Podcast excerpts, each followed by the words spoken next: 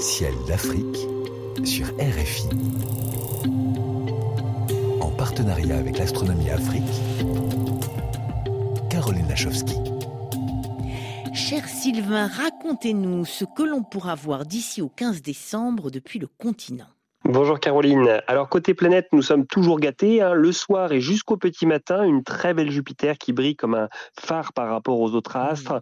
Situé entre les constellations du Taureau et du Poisson, aucun astre ne lui fait de l'ombre, si ce n'est une belle lune gibbeuse qui sera bien proche de Jupiter les nuits du 24 et 25 novembre. On continue également de voir Saturne, hein, la belle aux anneaux, en première partie de nuit dans la constellation du Verseau. Cette constellation étant constituée d'étoiles assez faibles, Saturne est clairement l'astre le plus brillant de cette région du ciel, donc facile à trouver. Un joli premier quartier de lune lui rendra visite le 20 novembre. Enfin, si vous êtes lève tôt, eh bien vous ne manquerez pas la belle Vénus assez haute et très brillante dans le ciel du matin, située dans la constellation de la Vierge puis de la Balance. Eh bien, ça sera une bonne occasion de faire de belles photos du rapprochement entre un joli croissant de lune et Vénus le 9 décembre au matin. On est gâté Jupiter, Saturne et Vénus, joli programme. Et vous vouliez du coup nous raconter euh, la fabuleuse histoire de l'observation de Jupiter Sylvain oui, Caroline, Jupiter est magnifique en ce moment et je voulais vous rappeler à quel point la première observation de Jupiter par Galilée en 1610 à la lunette astronomique a été révolutionnaire. Imaginez-vous, hein, le soir donc du 7 janvier 1610, un peu après la nuit tombée à Padoue, à côté de Venise en Italie, eh bien Galilée observe Jupiter pour la première fois.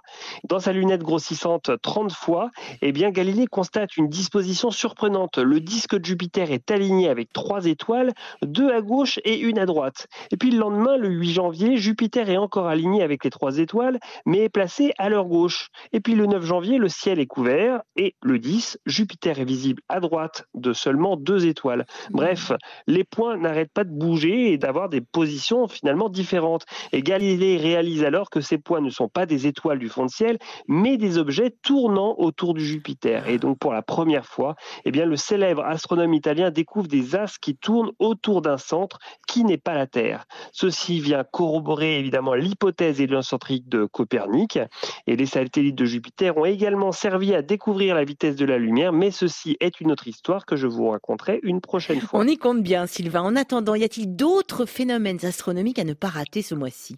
Oui, Caroline, ne ratez pas quelques belles étoiles filantes durant ces 30 prochains jours. Tout d'abord, dans la nuit du 17 au 18 novembre, et plus particulièrement au petit matin du 18, il devrait y avoir quelques belles étoiles filantes appartenant à l'essaim des Léonides, semblant venir de la constellation du Lion. La Terre rentre alors dans un essaim de poussière laissé par la comète Tempel-Tuttle, et les poussières atteignent la vitesse phénoménale de 72 km par seconde. Enfin, ne ratez surtout pas l'essaim des Géminides, semblant venir de la constellation des Gémeaux, dans le soir du 14 décembre. Vous devriez alors voir quelques dizaines d'étoiles filantes par heure. Ces deux essaims météoritiques devraient être bien visibles car la Lune est en dernier croissant vers le 18 novembre et nouvelle le 13 décembre. Merci Sylvain pour cette pluie d'étoiles filantes. On se donne rendez-vous à la mi-décembre pour le dernier ciel d'Afrique de l'année. Oui, Caroline, je vous rappelle qu'une nouvelle lunette astronomique est de nouveau mise en jeu grâce à nos partenaires SSVI et RFI.